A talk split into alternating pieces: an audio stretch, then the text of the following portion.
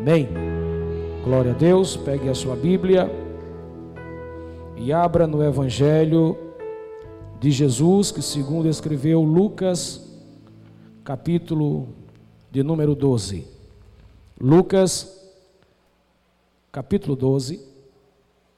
Nós vamos ler versículos 18 a 21. Que nesta noite o Senhor possa falar com cada um de nós. Aqueles que só podem vir aos domingos, faça desse culto a reservas para a semana toda. Não perca nada daquilo que o Senhor já está falando conosco.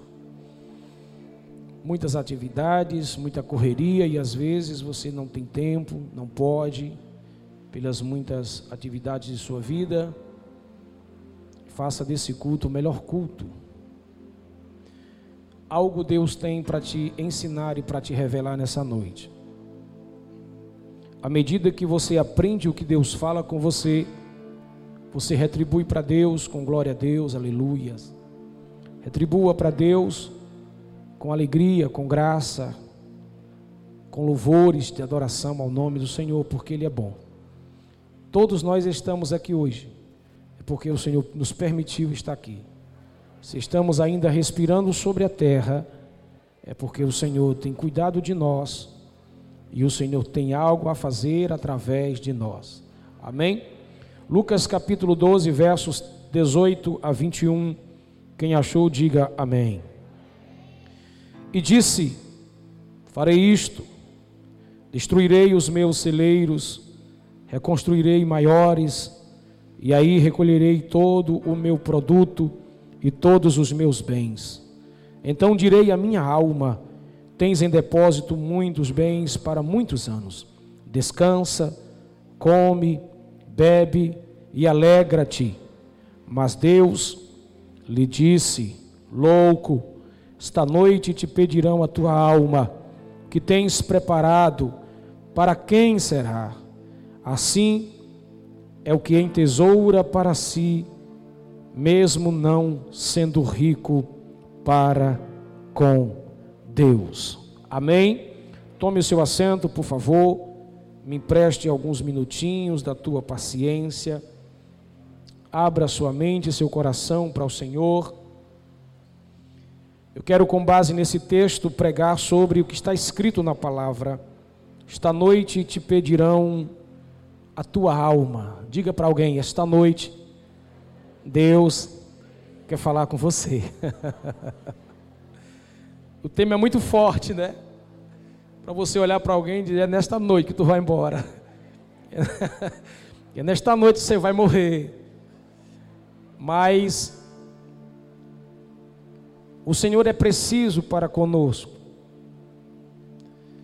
Todo ser humano de bom senso e de bom equilíbrio ele pensa no futuro e não apenas pensa no futuro, ele luta com inteligência e sabedoria para garantir para si e para sua família o melhor para eles. Isso é normal, isso é perfeito, isso é bom, isso é agradável, isso é sabedoria, isso é importante para a nossa vida, importante para a nossa fé. No entanto, o texto que nós lemos, Jesus usa uma parábola para facilitar a mensagem ao coração e à mente do homem, para que o homem saia, sobressaia, descubra o caminho para ter uma vida saudável na terra. Por favor, diga para duas pessoas: Deus tem o melhor para você. Deus não quer que você seja destruído por ideias, por tendências, que nesta última hora da igreja, ou por que não dizer os últimos minutos da igreja na terra, nós estamos passando, e aliás, talvez estamos atropelando muitas coisas e estamos nos perdendo nos emaranhados da vida. O que o Senhor quer nos ensinar é algo muito forte. Nesta parábola, Jesus nos alerta sobre os perigos da avareza, um mal que transborda no coração de muitas pessoas. No verso de número 15, Jesus nos revela que a vida não consiste na abundância dos bens que alguém venha possuir, apego às coisas da vida, apego às coisas materiais. Se Deus te deu a graça, a alegria, se Deus te deu o favor merecido dele, se Ele te deu poder, se Ele te deu dinheiro, se Ele te deu oportunidade, se Ele te fez bem abastecido na terra, entenda, esse poder, esta oportunidade não pode ser um Deus na sua vida. O Deus a quem tu serve é o Deus de graça e de misericórdia. Mas Deus é tão zeloso quanto a nossa vida, que Ele não divide você com ninguém. A palavra diz que Ele tem ciúmes do nosso relacionamento. Você pode dizer para alguém: Deus tem ciúme de você. Deus não te troca por nenhum Deus, por nenhuma ideia. Deus não te troca por nenhuma teologia falida, acabada e destruída. Você é alguém especial ao coração e à mente do eterno Deus.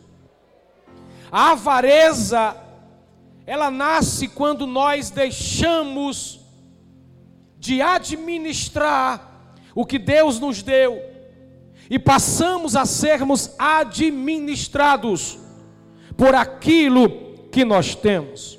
Então entenda uma coisa, por favor: o dinheiro é um ótimo servo, mas é um péssimo patrão. O dinheiro não pode estar no teu coração, porque ele se torna um altar a mamó. O teu dinheiro precisa estar no bolso. Diga para alguém: bote o dinheiro no bolso, tire do coração se o dinheiro estiver no bolso, você vai ser feliz, vai ser alegre, vai saber gastar, vai saber viver, vai saber comprar, vai viver bem na terra. Mas se estiver no teu coração, os seus dias estão contados na terra. Existem cinco perigos que cegam o homem. O primeiro perigo que cega o homem quanto à fé, quanto à vida, é a desconstrução de um alicerce sólido em função das riquezas. Se você parar para imaginar o que está no verso 18, a Bíblia diz que o fazendeiro projeta construir os antigos celeiros, eles destrói, arruína, para gerar algo maior. Detalhe, sem noção do futuro. Ele quer destruir os alicerces antigos. A ideia de Jesus nesta parábola é gerar na mente do seu povo, da sua igreja, dos seus servos, dos seus discípulos, a realidade da desconstrução daquilo que já está posto. Quantas pessoas não fazem como este fazendeiro? Derrubam paredes, quebram princípios, desconstroem valores em função de projetos futuros. Pessoas decidem a vida sozinhas, como se elas fossem donas da vida, como se elas soubessem controlar o tempo, como que elas soubessem enxergar a vida. A Bíblia diz que pessoas tomam decisão a passos largos achando que elas são donas do futuro, achando que elas podem fazer todas as coisas que bem têm e que tudo vai sair de forma perfeita. Nessa altura do campeonato, nós olhamos para a esfera da história, nós olhamos para os quatro pontos da terra, nós olhamos para o mundo espiritual, se é que você consegue enxergar, e você percebe que há um ribuliço acontecendo na terra. Dia após dia os homens se tornam inquietos de um lado para o outro, criando, inventando, desconstruindo para construir, porque algo vai acontecer no futuro que eu chamo de presente. Por que, que os homens estão cegos? Porque os homens não sabem de nada do seu futuro. Eles estão invertendo os valores, eles estão enterrando os marcos antigos, eles estão transformando a ideia central de Deus em nada. Tudo está de portas abertas, tudo é normal, tudo é relativo, tudo é bacana, tudo é da base da facilidade, e Deus vendo que nós estamos desconstruindo para construir e encher a nossa alma. O que muitas pessoas não sabem é que a maioria dos, pro, pro, dos projetos escritos por elas mesmas nunca sairão do papel, porque o céu ainda é quem manda na terra. Tem muita gente escrevendo seus projetos. Tem muita gente desenhando seus scripts. Tem muita gente projetando o futuro. Mas muita gente morrerá sem que nenhum desses projetos aconteça em sua vida.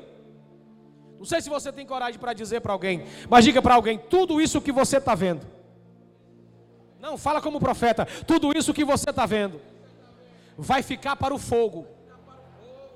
Por isso que é tolice você morrer por aquilo que é futuro demais, por aquilo que pode matar a tua alma, a tua vida. Cuidado com os projetos que desconstrói que foi construído ao longo dos tempos. Cuidado com isso. Segundo perigo que cega o homem são as fantasias dos bens materiais que alucina a alma do homem.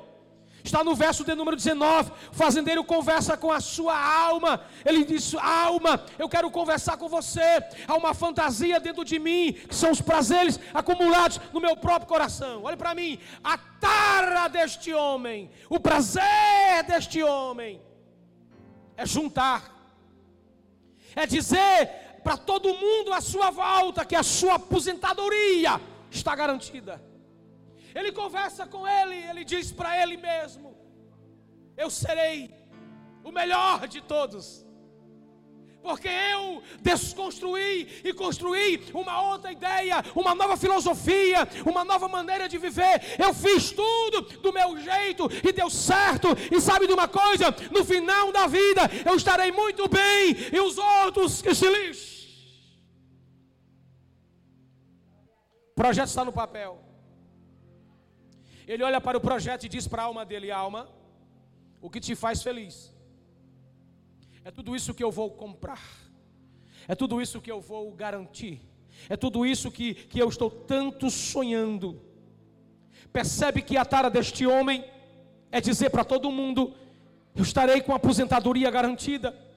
Este homem está alucinado sobre efeitos da avareza, sem perceber que a vida, o do hoje, já está de uma forma passando, e ele não entende que meia-noite se aproxima, que o fim do dia está se aproximando e que uma nova história vai acontecer. Ele está sonhando, está sobre efeitos. É aqui que nasce um dos maiores perigos da vida: é viver no futuro sem respirar no presente, é saber sonhar, mas não saber viver hoje. É vir para um culto como esse e esperar que Deus vai me abençoar amanhã, que o dia de amanhã vai ser melhor, que tudo vai ser projetado para amanhã e viver o hoje sem pensar no amanhã. O melhor de Deus para a sua vida é agora. Você não pode deixar de dizer eu te amo para alguém amanhã. Você não pode deixar eu comprar o presente para alguém que você gosta amanhã. Você não pode de preparar o seu melhor para o aniversário de alguém. Você tem que parar com essa inconsciência anestesiada de viver um futuro que talvez você não vá viver. Quem pode nessa noite me dizer, por mais inteligente, por mais rico, por mais pomposo, por mais fantástico, neste lugar, se vai acordar amanhã vivo? Você não sabe nem se dorme hoje. Você não sabe nem se sai da igreja hoje. Você não sabe nem se chega em casa vivo hoje. A Bíblia está dizendo para mim, para você: aterriza, põe o pé no chão, deixa de sonhar demais, deixa de ficar alucinado com tanta coisa, deixa de viajar na maionese, deixa de viajar no tempo e viaja aqui agora.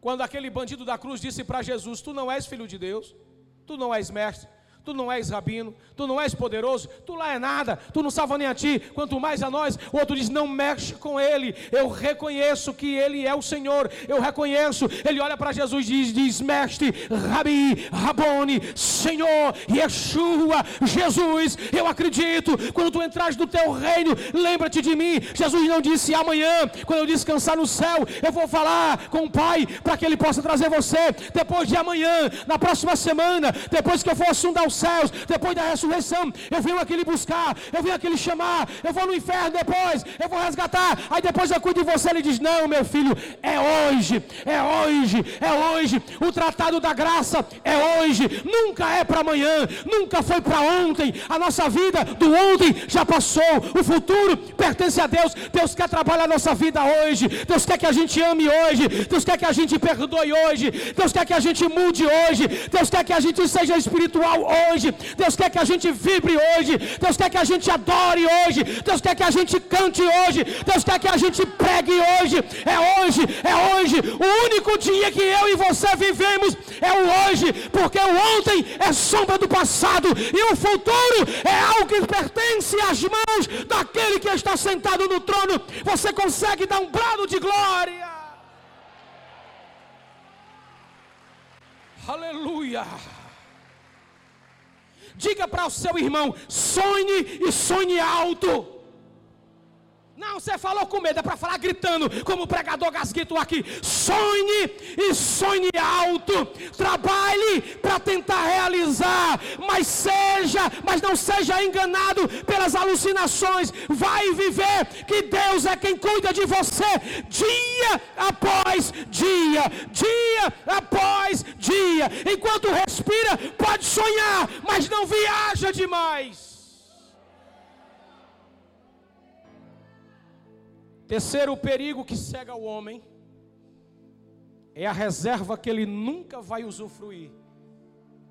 Tem isso, pastor? Tem. Está no verso 19. O fazendeiro grita: Farta-te, alma! Se enche porque os meus depósitos, os meus celeiros estão bem, então descansa, come, bebe, regala-te. Jesus faz uma pergunta a este homem: para quem você tem produzido? Pergunta para alguém: para quem você tem produzido? Tem gente que está produzindo para o inferno. Cadê que dá glória agora? Tem gente que está produzindo para o diabo. Tem gente que está produzindo para o mundo. Tem gente que está produzindo para a concorrência. Tem gente que está produzindo para a iniquidade. Tem gente que está produzindo para outra coisa, menos para Deus. Qual é a sensação que você tem de estar produzindo para alguém que você nunca vai conhecer? Qual é a sensação de você estar tá sabendo que você está trabalhando, morrendo, se desgastando, mas que há uma reserva no teu celeiro, ou um celeiro cheio de reservas que você nunca vai usufruir? É aquela graça de você ter poder, dinheiro, magnitude, mas nunca entrar numa casa bacana, nunca fazer uma viagem bacana, mas morrer, morrer, morrer, morrer, morrer por causa de dinheiro. Hoje é o culto dos crentes OLX. Desapega, desapega, desapega.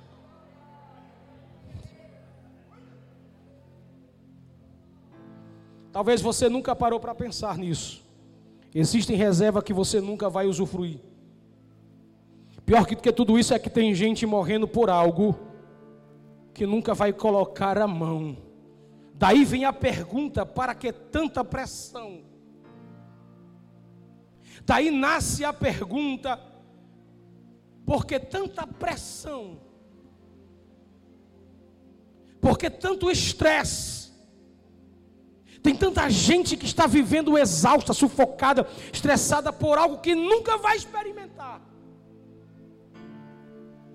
Pressão de um lado, pressão do outro, pressão na família, pressão no trabalho, pressão na igreja. Cobranças de um lado, cobranças do outro, problema de um lado, problema de outro. O ser humano fica no meio de um bombardeio sem limite, com tanta coisa. Sabe o que é que eu faço quando eu percebo que aquilo que eu queria que acontecesse não está fluindo? Eu sento na cadeira da espera.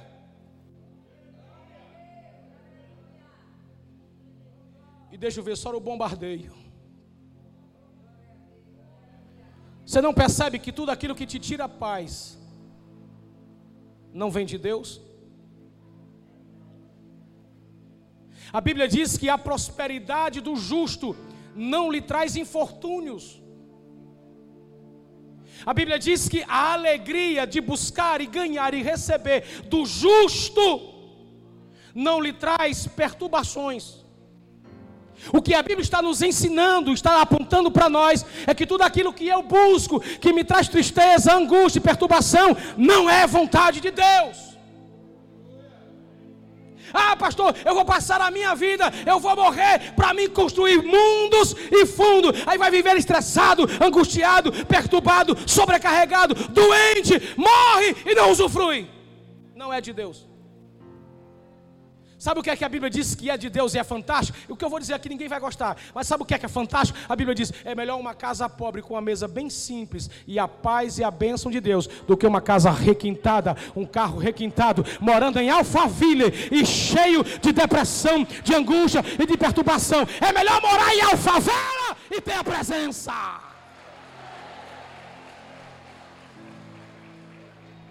O que o Senhor está falando não é condenar a excessividade do trabalho. O Senhor quer limpar a sua alma de todo o apego que ainda tem dentro de você. Eu tenho usado uma expressão que Deus tem me dado aqui, Messejana 2. Viva hoje e viva um dia de cada vez. Viva leve. Diga para alguém: viva leve. Leve. Quando as pressões vier para você, ó, relaxa. Pastor, é porque estão cobrando. Relaxa. Dá uma balançada em dois crentes aí, vai. Para ele o pescoço balançar e diz: relaxa. Relaxa, relaxa, senão não encaixa, relaxa, senão não melhora, relaxa, senão você não sente a presença, relaxa, senão não dá certo. Se ficar tenso, duro, zangado, com raiva, irmão, você não sente nem a presença de Deus. Vem para o culto travado, com raiva, chateado, bicudo. É, tem um bocado de crente bicudo. É aqueles crentes com cara de cera, por tudo se derrete, né? Eu já expliquei isso para você. Com raiva, zangado, não sente Deus. Meu filho, o que é que você tem? Pastor, muito problema, é muita guerra, é muita pressão, é de um lado, é de outro, é aquela. Relaxa.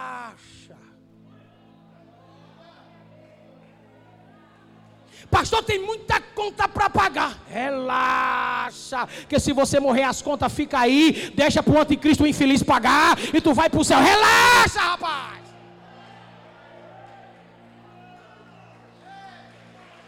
Fique em paz, relaxa. Cuidado para não deixar de viver o hoje com intensidade por causa do amanhã. Come picanha hoje, homem. Come picanha hoje, homem.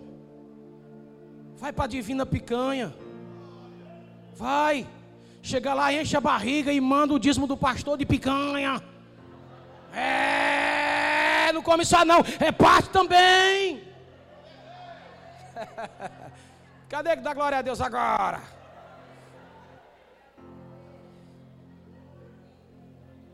Ah, pastor, estou juntando para comer picanha no final do ano, já estou morrendo, feliz, não come.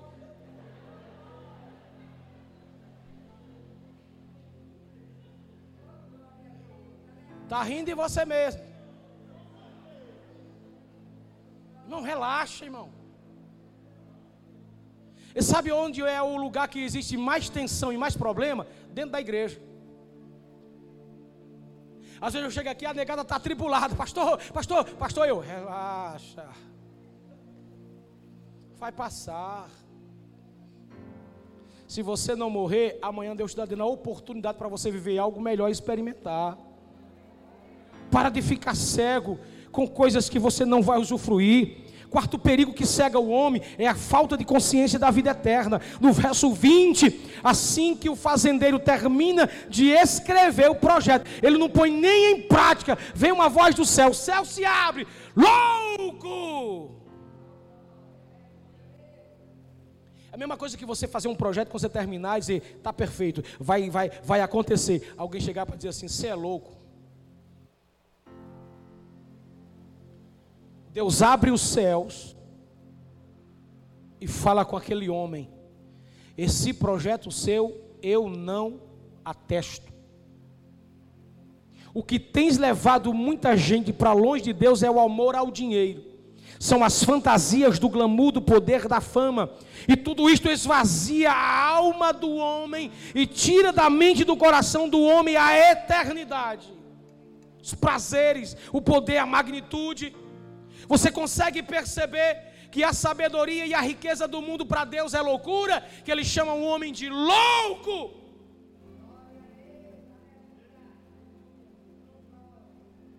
Maluco!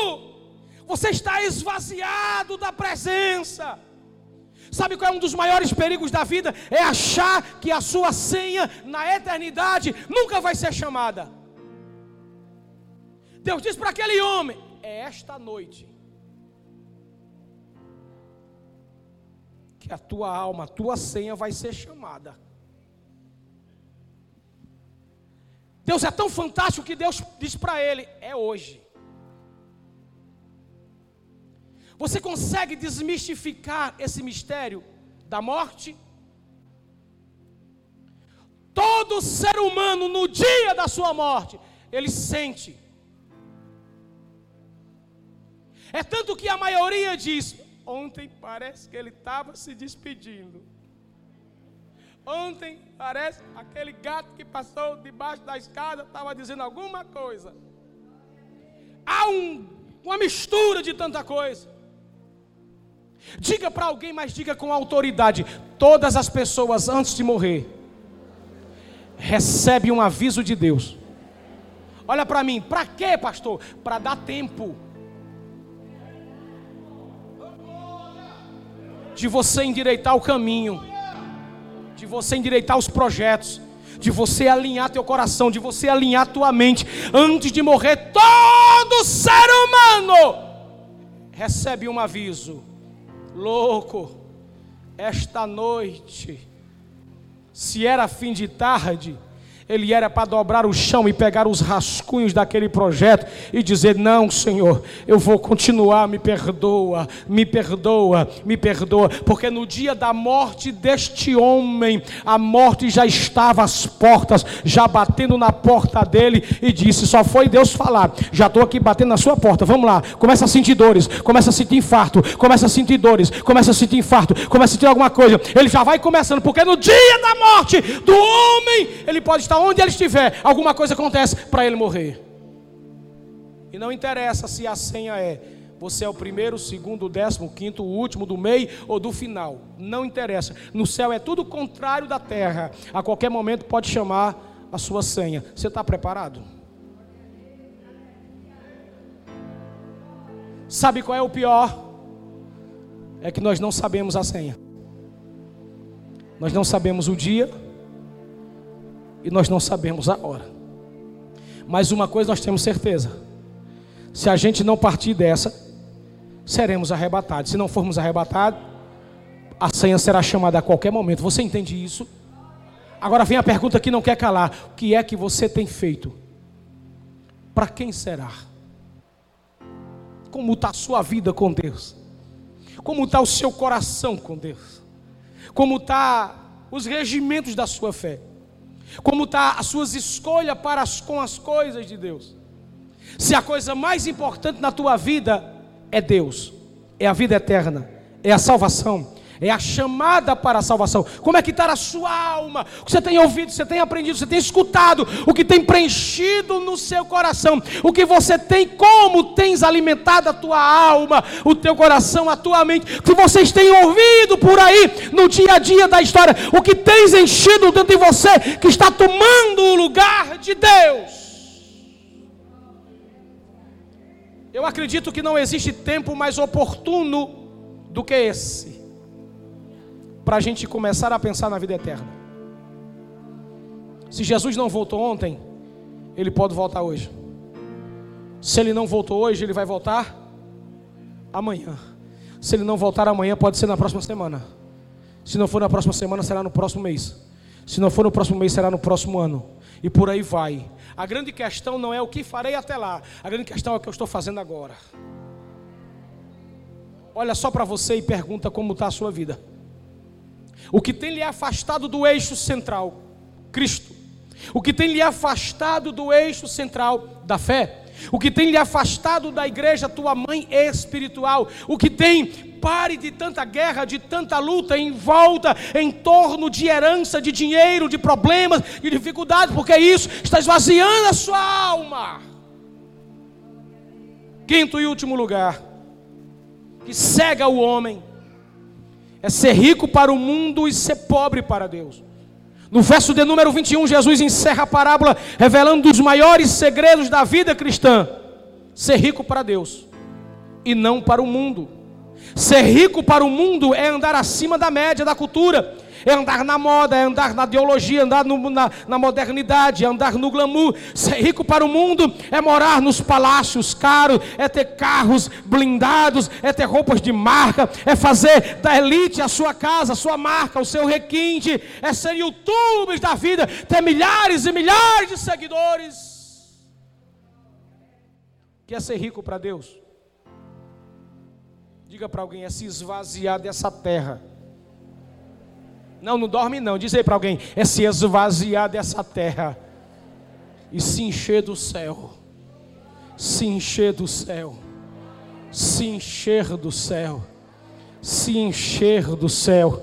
Não tem um dia na minha vida que eu não pense na eternidade. Não tem um dia na minha vida que eu não pense no céu. Um dia eu estava lá em casa fazendo as atividades. E um dia de chuva e aquele, aquele cheirinho de mato entrando dentro da minha casa. Aquele cheirinho da, da praia, aquele vento gostoso. Eu perguntando, Deus, aí em cima tem praia para a gente tomar banho. Aí em cima tem um mato cheiroso como esse. Vai aquela coisa entrando dentro do meu coração, da minha alma. Daqui a pouco eu estou sentindo o Espírito Santo falando comigo. Aí eu começo a me arrepiar. Eu começo a chorar. Aí eu começo a falar em língua bem baixinho para não assustar todo mundo. E eu fico, Deus, como é bom a tua presença. Senhor, eu não tenho algumas coisas que eu, que eu, que eu tanto deveria ter, que eu tanto sonho, que eu tanto queria. Não tenho, eu olho para um lado para outro, não tenho condição, olho para um lado para outro, não dá para me fazer. Mas uma coisa, queridos, eu tenho e é maravilhosamente abundante, além daquilo que eu peço e daquilo que eu penso, é a presença do Senhor dizendo: Eu sou a tua maior riqueza, eu sou o teu maior valor, eu sou o teu maior sonho, eu sou todas as suas realizações. Eu te preencho por cima, te preencho por baixo, eu te preencho pela direita, para esquerda. Esquerda, olha a sua volta. Você não tem valor para o homem, você não tem valor para o mundo, você não tem valor para muita gente, você não tem valor de um lado para o outro, mas você tem valor, meu filho. Teu nome está escrito no livro da vida, ainda que você não tenha nada, ninguém perto de você, ainda que você seja rejeitado e esquecido, tu és rico para mim. E quando tu chegar aqui no céu, tu vai pisar numa rua de ouro, vai andar pela eternidade e vai ter a eternidade de eternidade pela eternidade para a eternidade em eternidade eternidade para andar pela riqueza mais excelente que o homem pode receber. Se você crê nisso, levante as duas mãos e dê um brado de glória lindo para Jesus.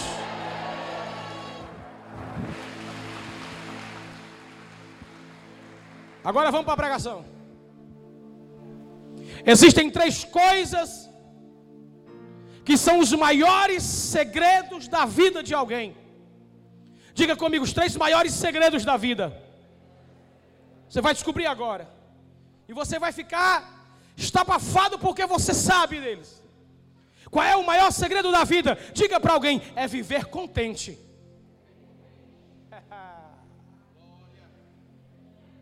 É viver contente. E o que é viver contente, pastor? É caminhar no presente de forma leve, feliz e em paz, sem sufocar a sua alma pelas coisas que ainda não chegaram. Não chegou, beleza, não é tempo. Diga por favor a duas pessoas: aquilo que é seu. Não, a metade nos diz, vai, aquilo que é seu, é seu, e vai vir para a sua mão, sem que você faça um esforço. Isso chama-se graça imerecida. Por quê, pastor? Para você não viver hoje na pressão. Eu quero, eu quero, eu quero, eu quero, eu quero. Se não der, eu não vou para a igreja. Se não der oportunidade, eu me desvio. Se não der, sabe, eu vou desistir. Eu vou pular de cima do tijolo. Eu vou morrer. Eu vou tomar. Eu vou rasgar a boca. Eu vou. Para besteira, rapaz.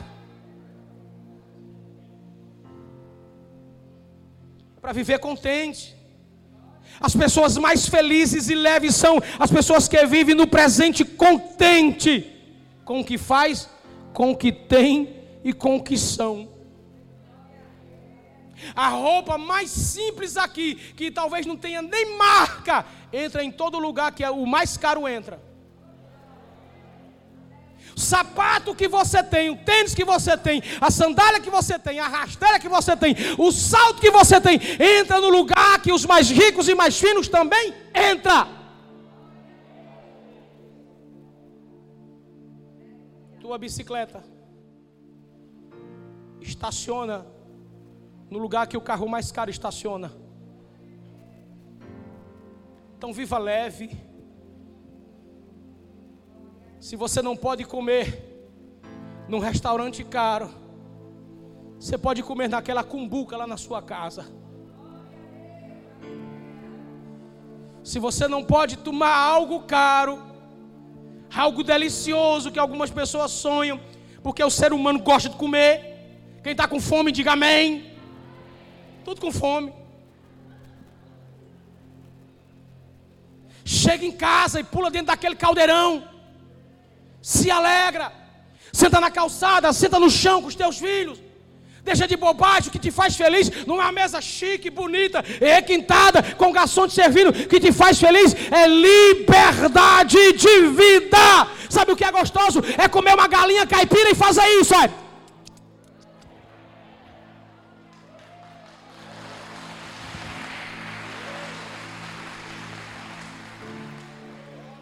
Diga para alguém: para de se cobrar demais. Viva contente com o que você tem.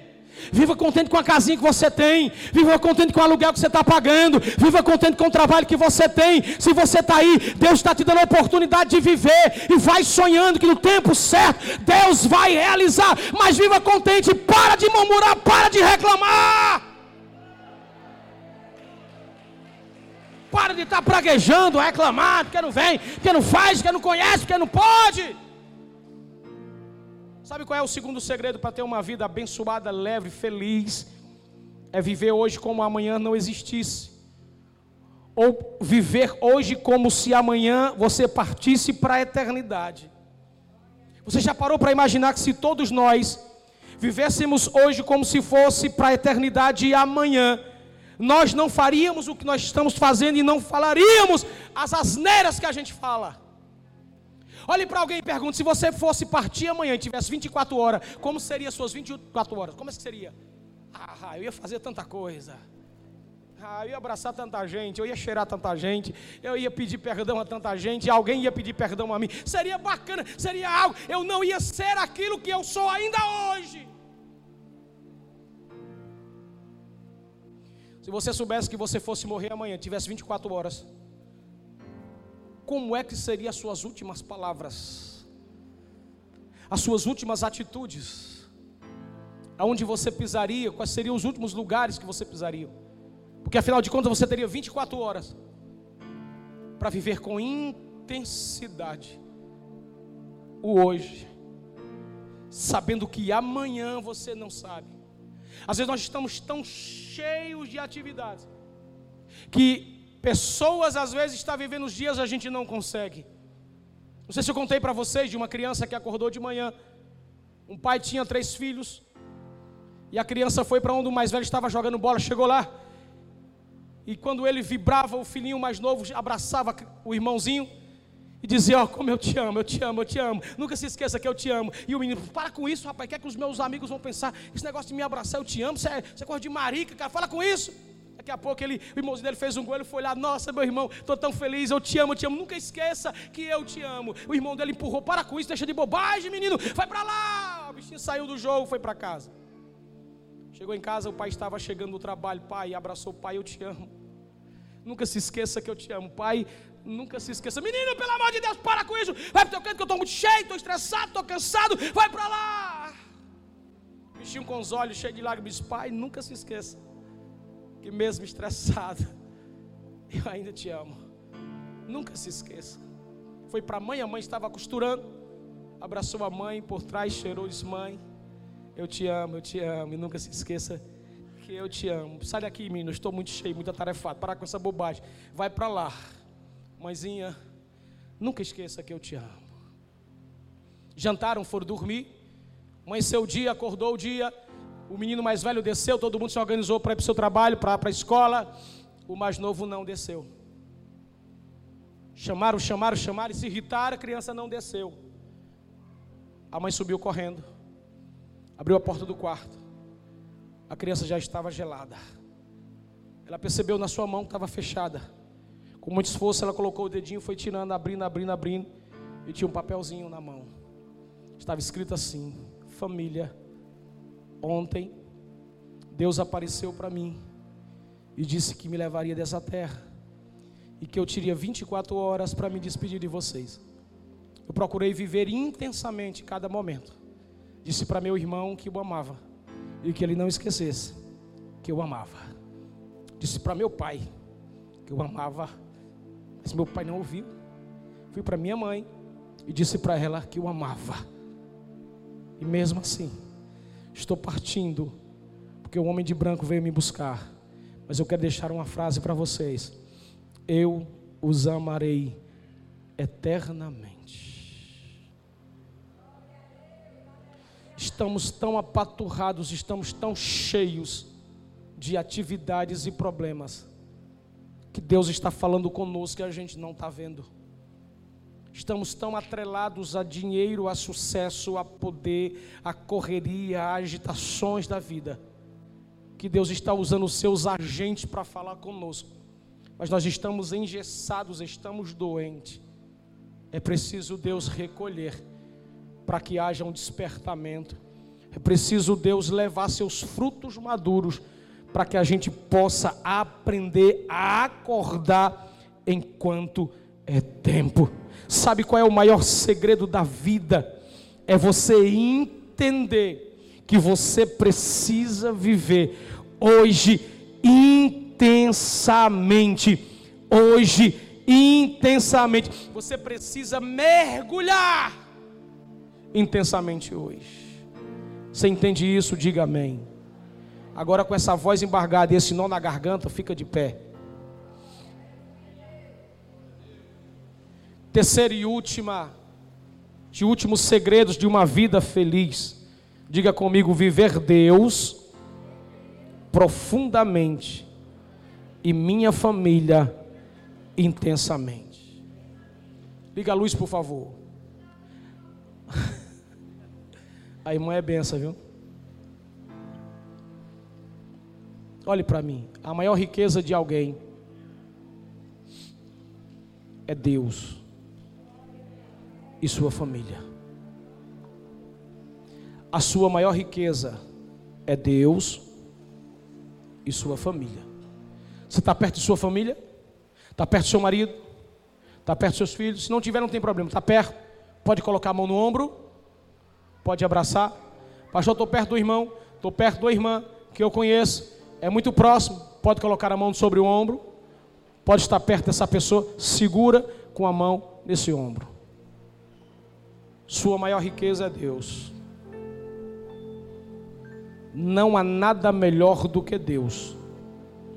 Não há nada mais importante do que Deus. Deus é a nossa origem, porque dele, por meio dele e para ele todas as coisas, a Ele a glória eternamente. Amém. Se tirar você de perto de Deus, você morre. Assim como se tirar um peixe da água, morre. Se tirar você de perto de Deus, você morre. Deus, quando fez toda a criação, Ele fez o homem e a mulher, Ele fez a família. Diga família. Era Deus dizendo assim: A minha aliança com você é esta. Deus, família. A sua família é o seu maior ministério.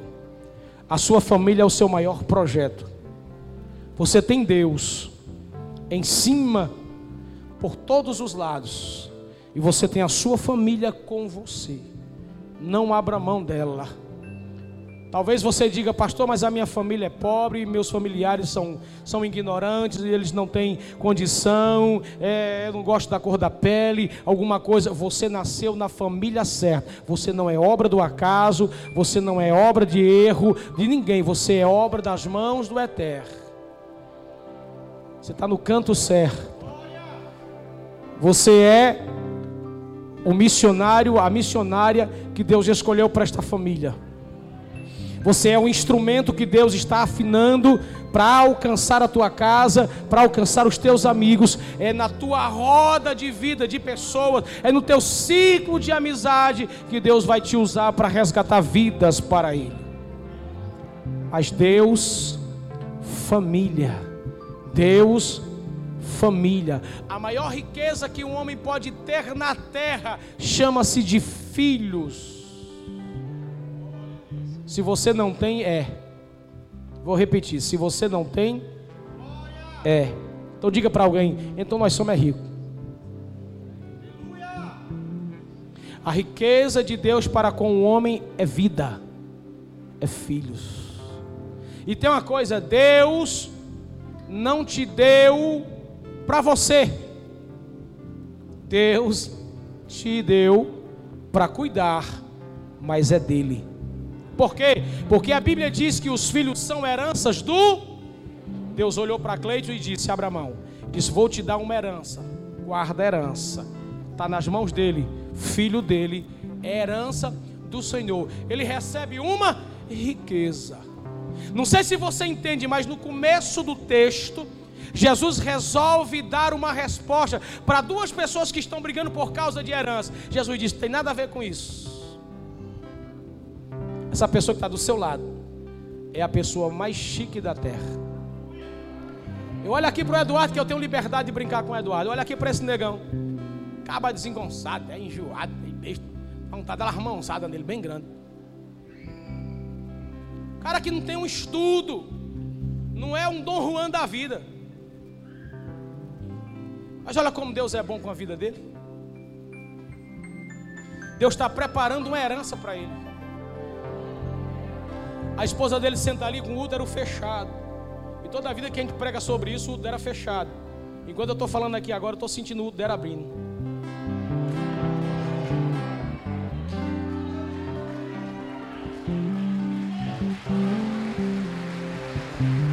Aí Deus vai depositar na mão dele uma herança.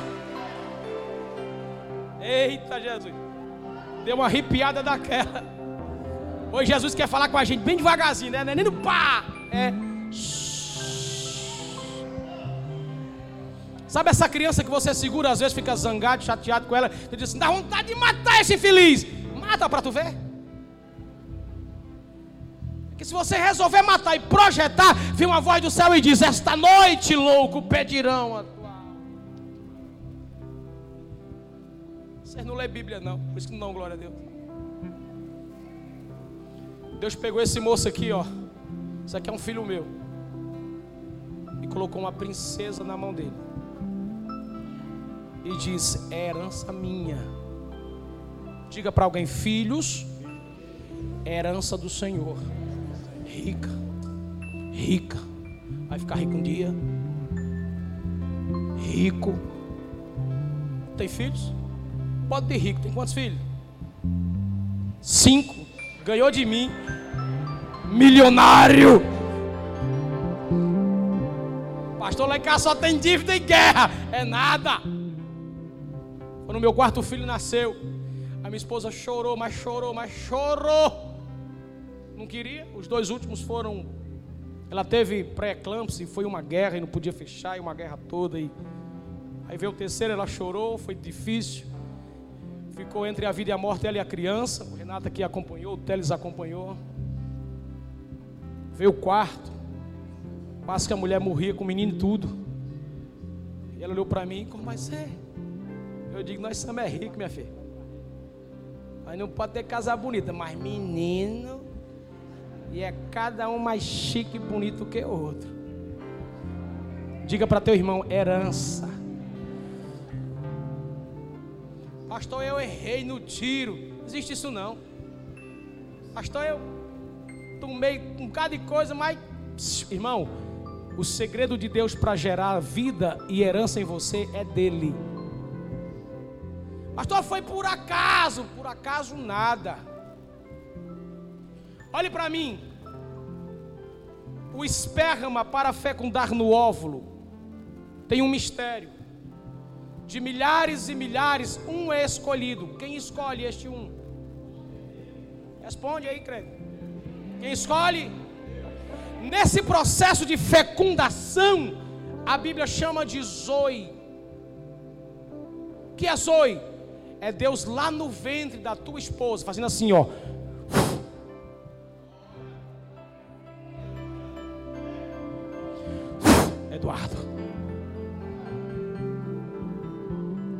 Que Deus está tratando com a gente agora? Você acha que é pobre, mas não é. Você é tão chique que Deus disse: Eu quero um anjo aqui ao favor deste. Glória a Deus. Por isso você já teve acidente, não morreu. Bala patrão fim na tua cabeça, não morreu. Gente já tentou te matar, não deu certo. Já projetaram tirar você da empresa, não deu certo. Já tentaram te diminuir. Deus disse: Não, eu vou levantar o cargo dele, eu vou levantar o cargo dela. Eu vou fazer a coisa. Pastor, está todo mundo indo e indo, indo para o precipício, está todo mundo desistindo. Pastor, com esse problema da economia agora, vai um bocado de gente para fora. Você é filho de Deus, fica tranquilo, porque você é filho do dono da prata, é dono da prata e do ouro aquele que cuida de você.